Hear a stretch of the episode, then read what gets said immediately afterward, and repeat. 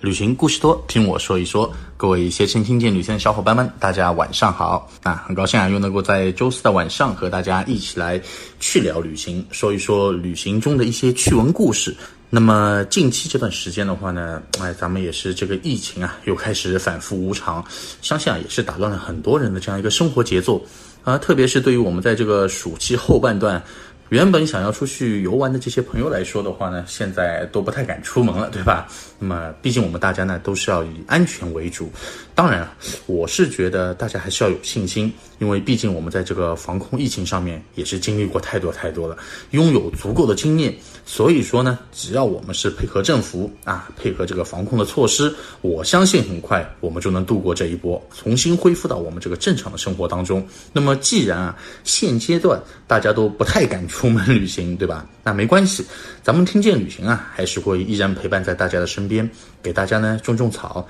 安利一些美丽好玩的一些目的地，对吧？等疫情这个稳定之后啊，解除警报了，那我们呢照样能够游山玩水，把咱们之前啊没有玩到的给补回来。那么今天的话呢，给大家种草的这个是一个非常美丽啊，而且是非常圣洁的这样一个地方了，哎，就是我们的这个稻城亚丁。那么去稻城亚丁到底有哪些好玩的呢？有哪些故事啊？那接下来的话呢，我就给大家一起来聊一聊，好吧？首先呢，咱们先来说一说啊，这个平时我们一直称呼的这个稻城亚丁。那么稻城和亚丁到底是指一个地方呢，还是它们究竟有什么关系在里面，对吧？那么稻城亚丁啊，其实是两个地方啊。稻城呢，它指的是这个稻城县，它这个是位于呢四川省的这个甘孜州南部。而亚丁呢，其实是一个风景区啊，它这个离稻城县的话，也到有一百零八公里左右，一个小时左右的车程。而稻城县最著名的这个景点呢，其实就是在于这个亚丁风景区内，因此呢，一般我们大家都会习惯的把它连起来说成是稻城亚丁。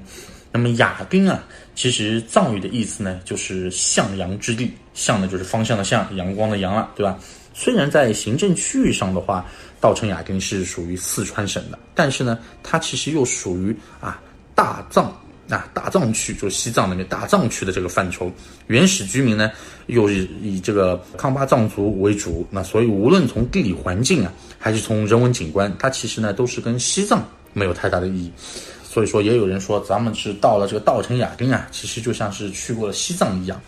那么，通常啊，稻城亚丁啊，其实指的是这个亚丁的自然保护区嘛。那么，它呢，其实是属于咱们中国啊保存较为完整的一处这样一个自然的生态系统。主要呢是有这个仙乃日啊，还有那个央曼勇啊，还有像那个夏诺多吉啊三座神山和周围的一些河流啊、湖泊、高山、草甸组成的。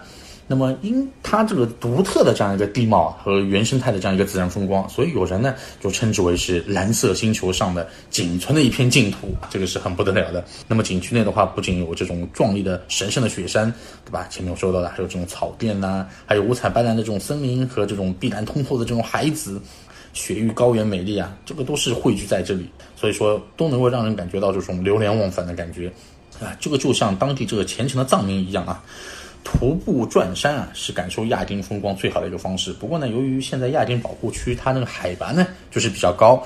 全程如果你是想要这种徒步，那这个还是要相当的一部分的体力考验的啊。那么我们接下来就来说一说啊那边的一个景点。那其实说到这边的话，再穿插一句，很多人都会问，稻城亚丁到底什么时候去比较适合？那么其实呢，稻城亚丁呢是属于这种高原季风气候嘛，它其实一年之中的话，绝大多数的时候，其实天气都是非常晴朗的。那么平均气温呢，也是经常差不多在十一到十三度之间，一年四季的风光啊都不太一样。那春天的话呢，它其实那边就是感觉漫山遍野的这种鲜花啊，远处这种山峦明朗，非常美丽壮观。那到了夏天的时候呢，它那边也是多雨多雾，通常是晚上会下雨，哎，但是它白天的话都是阳光明媚的，因此呢，地势也是比较高。所以呢，稻城亚丁的这个夏季气温它不会太高，很这是属于这种避暑胜地的，对吧？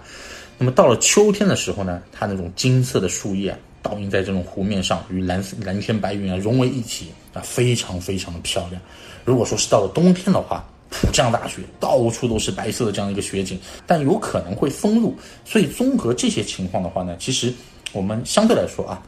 最适合的时间呢，一般都是在每年的四月到十月份去，就相对比较合适了。